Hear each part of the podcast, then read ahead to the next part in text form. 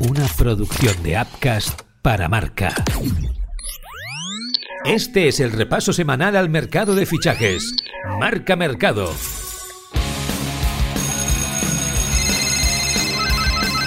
Marca Mercado con Joan Prats y Diego Picó. ¿Qué tal? Muy buenas y bienvenidos a Marca Mercado, una semana más para valorar los movimientos que nos está dejando el mercado de fichajes que sigue sin detenerse y trayéndonos noticias. Diego Picó, ¿cómo estás? Hola Joan, ¿qué tal? Y de nuevo, como la semana pasada, esta semana el mercado está muy condicionado por lo que está pasando en Champions League. Ya sabemos que un buen o un mal partido en Champions pueden cambiarlo absolutamente todo y así está sucediendo en muchos casos. Totalmente. Vamos a analizarlo ya de ya. Aquí comienza un nuevo Marca Mercado.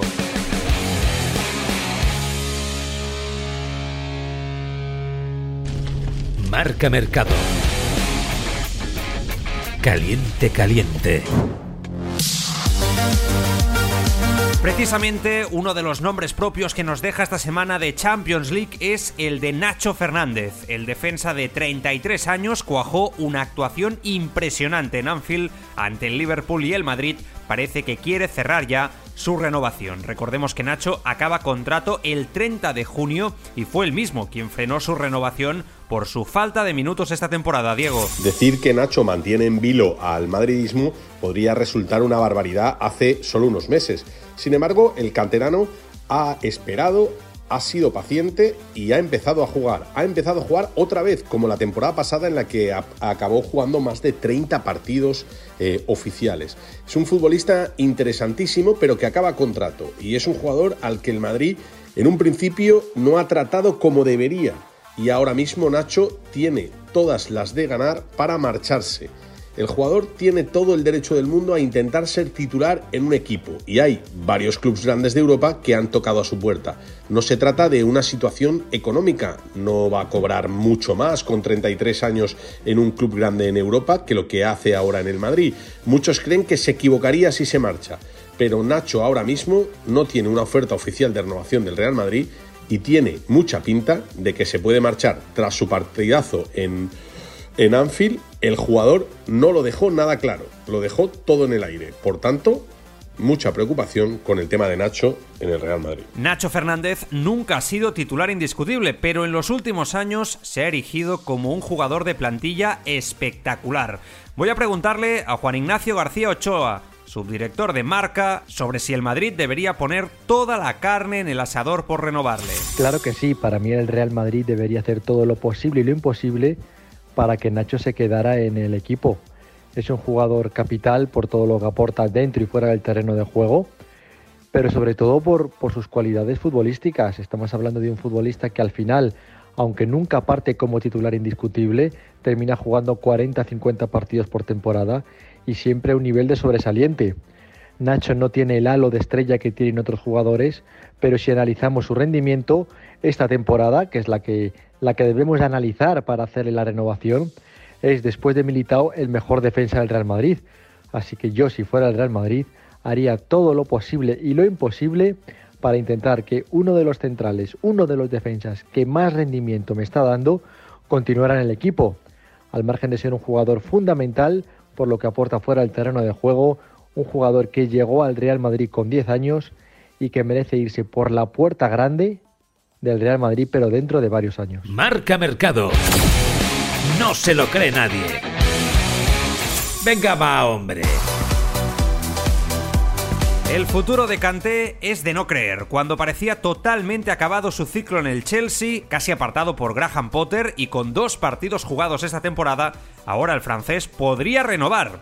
Esto altera claramente los planes de muchos grandes, Diego, que pensaban hacer una oferta por el centrocampista este próximo verano. Se fue durante este invierno Jorginho, su pareja de baile de aquel gran Chelsea que ganó la Champions hace bastante poco, al Arsenal. Pero Kanté, lesionado, seguía esperando su momento. Kanté acaba contrato, igual que lo acababa Jorginho, y parecía todo eh, encaminado a que se fuera libre en este mercado de verano. Había muchos grandes esperando a pegar el zarpazo. Es un jugador interesantísimo, el internacional francés, eh, un futbolista que en forma es uno de los mejores en su puesto. Sin embargo, ha habido una vuelta de tuerca, un cambio de rumbo, y ahora mismo el Chelsea está intentando que Kanté se quede al menos dos temporadas más en el Chelsea. Eso rompería, como tú has dicho, los planes de muchos muchos equipos grandes que contaban con él prácticamente a sueldo cero, pagando una pequeña indemnización, un pequeño eh, pago por el fichaje a coste cero, pero sobre todo eh, sin tener que pagar un gran traspaso. Marca Mercado. Nos ha dejado flipados.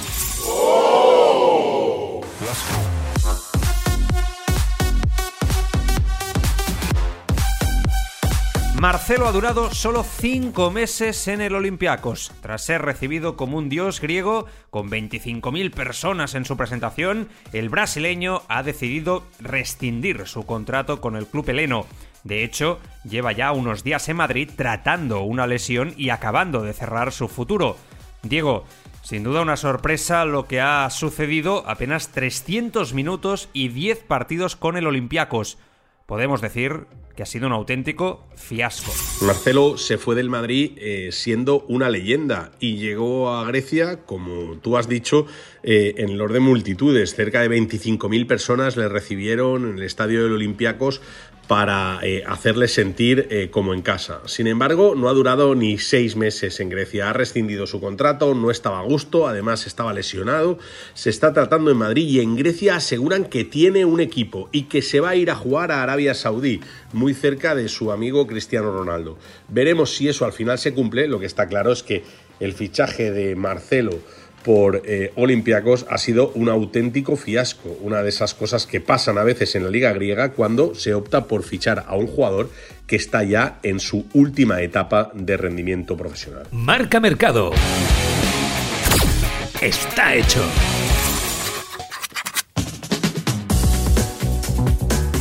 Ya es oficial, Javi Gracias, el nuevo entrenador del Leeds United. Es el escogido para poder salvar la categoría después de un inicio de curso muy complicado en Elland Road. Diego, con Javi ya son seis entrenadores españoles en la Premier League actualmente, una liga inglesa que cada vez habla más español. El bueno de Javi Gracia estaba sin equipo desde que se marchó de malas maneras del Valencia. Recordad que prácticamente en el mes de noviembre él ya le dijo a Peter Lin que se quería marchar y sin embargo no se aceptó su dimisión. Se le aguantó y al final acabó siendo destituido a falta de pocas jornadas para que acabara la temporada. Gracia estaba esperando y le ha aparecido la oportunidad del Leeds United. Es un entrenador que ya tiene experiencia en Premier y llega a una Premier plagada de entrenadores españoles. Es el sexto. Eh, sin lugar a dudas es una situación eh, histórica. Nunca había habido tantos entrenadores españoles en banquillos de la Premier League. Seguro que es imposible no hablar español en los vestuarios de la Premier. ¿Qué podemos esperar de Javi Gracia en este Leeds United? ¿Puede realmente salvar al equipo? Se lo pregunto a John Prada, periodista de marca experto en fútbol internacional. Espero mucho del Leeds United de Javi Gracia. Al final, Víctor Horta y los Whites han apostado por una línea continuista, por una línea de un técnico que le gusta el fútbol ofensivo, el fútbol dinámico, que es un poco lo que hizo primero Bielsa, que es el que cambió un poco el modelo del Leeds desde segunda hasta llevarlo a la Premier. Y luego siguió Jesse Mart sin mucho éxito esta temporada. Y el reto es grande porque coge un equipo que es penúltimo, un equipo que lleva 10 jornadas sin ganar en la Premier, pero que está con opciones de salvarse y le veo con opciones de salvarse, ya que el Leeds tiene jugadores de mucha calidad. Tiene a Banford, tiene a Marroca, tiene a Sinisterra, tiene a Rodrigo, es decir, tiene jugadores con capacidad sobre todo para hacer ese fútbol que le gusta a Javi Gracia. Y luego es un entrenador que está testado ya en la Premier. Eh, él con el Watford lo mantuvo con holgura, lo dejó en un décimo en la temporada que estuvo completa y luego además llegó a la final de la FA Cup.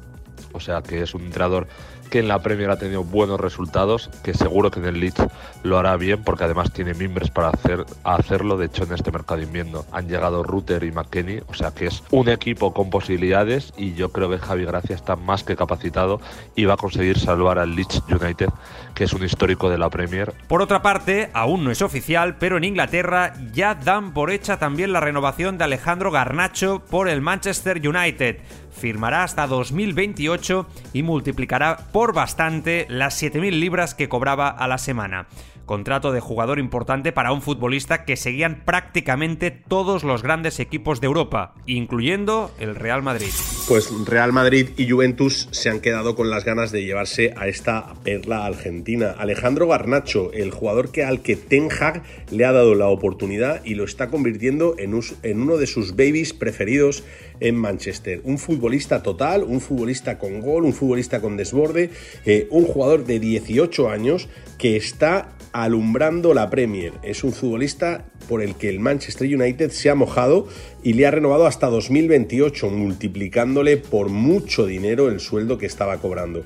Sin duda, muchos estaban esperando a que se marchara del Manchester, que no aguantara la presión de la Premier, pero el chico ha respondido a las mil maravillas a lo que le ha pedido el entrenador neerlandés y actualmente Garnacho se ha convertido en un jugador importante para el Manchester United. Marca Mercado el culebrón eterno. Nadie se lo esperaba, pero Leo Messi podría protagonizar un nuevo culebrón. Y es que a 24 de febrero el argentino sigue sin renovar con el Paris Saint-Germain y su contrato acaba final de curso. Hace unos meses nos contaron que todo estaba bien encaminado con el club parisino, pero en las últimas semanas algo se ha torcido.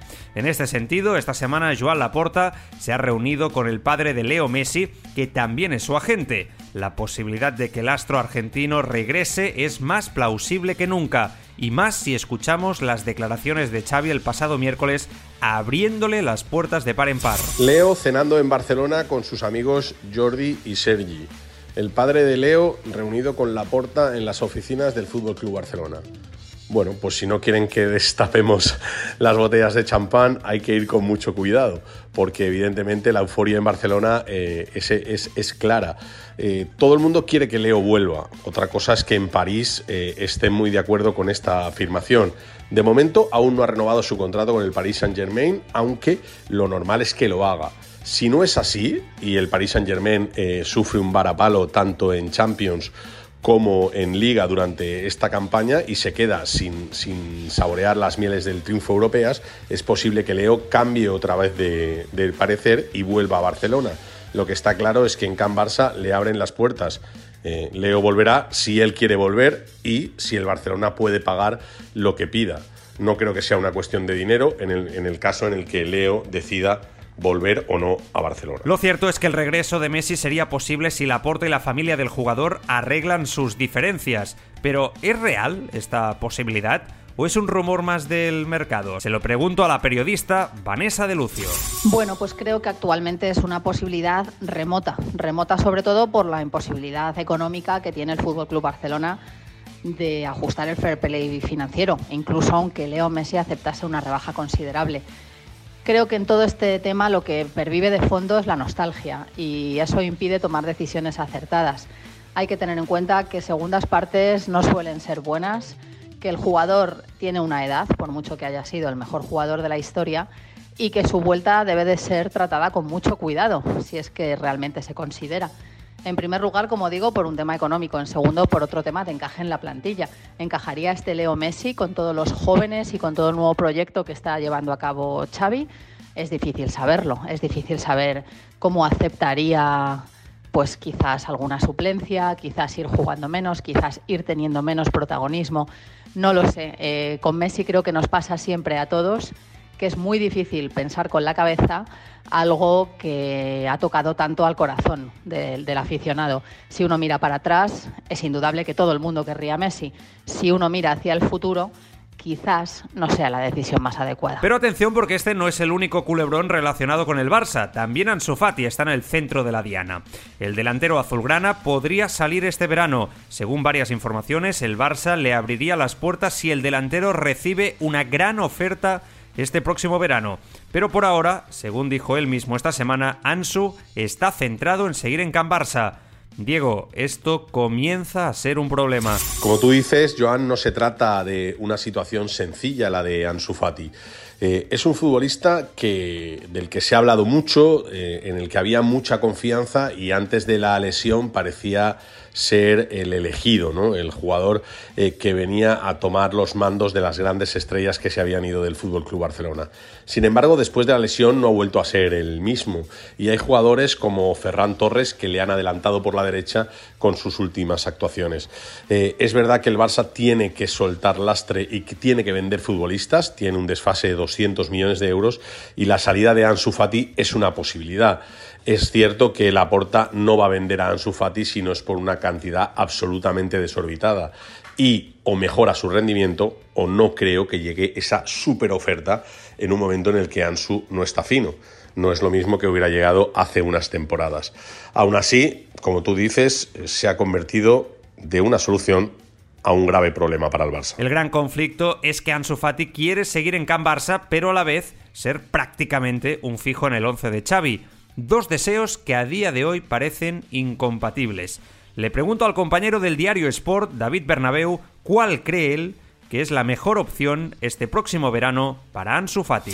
Bueno, vamos a ver, yo lo de Ansu iba a resolverlo de manera muy sencilla. Ansu es un jugador que sigue siendo un buen futbolista, que tiene capacidad para asociarse con sus compañeros, que tiene mucho gol y que entiende el juego del Barça. Pero no es ese futbolista diferencial, trascendente, absolutamente desequilibrante y explosivo que era antes de las lesiones. Entonces yo tendría clarísimo, yo esperaría hasta el 30 de junio, haría una evaluación de cuál ha sido la evolución del futbolista durante estos meses, cómo acaba la temporada y en función de esto dos opciones, o bien me lo quedo o bien trato de cederlo a un equipo donde creo que crea que pueda desarrollar su talento. Es decir, que pueda tener esos 10-15 partidos consecutivos que necesita ahora mismo Ansu para demostrarse a sí mismo si él puede reencontrarse con su nivel. ¿no? Él lo que necesita es continuidad y aquí no la va a tener porque de momento no está en el nivel necesario para competir con gente que está por encima suyo. ¿no? Es lo que yo haría, pero seguramente no es lo que va a suceder. ¿Por qué? Porque el Barça necesita vender, porque el futbolista necesita jugar y hay una gente de Jorge Méndez que siempre quiere hacer negocio. Yo creo que el Barça no va a dar el primer paso para venderlo, si acaba vendiéndolo, va a tener que ser el propio Ansul que diga que quiere salir. Lo único que yo pregunto es una cosa. ¿En qué tridente de nivel top europeo ahora mismo Ansu sería titular? Entonces, esto que el futbolista también lo tenga claro, ¿no? Y hasta aquí el marca mercado de esta semana. Parece que la cosa comienza a calentarse de cara a los meses más calurosos y los equipos ya están preparando sus movimientos. Nosotros continuaremos contándoslo todo aquí en Marca Mercado. Hasta la próxima, sed felices, adiós.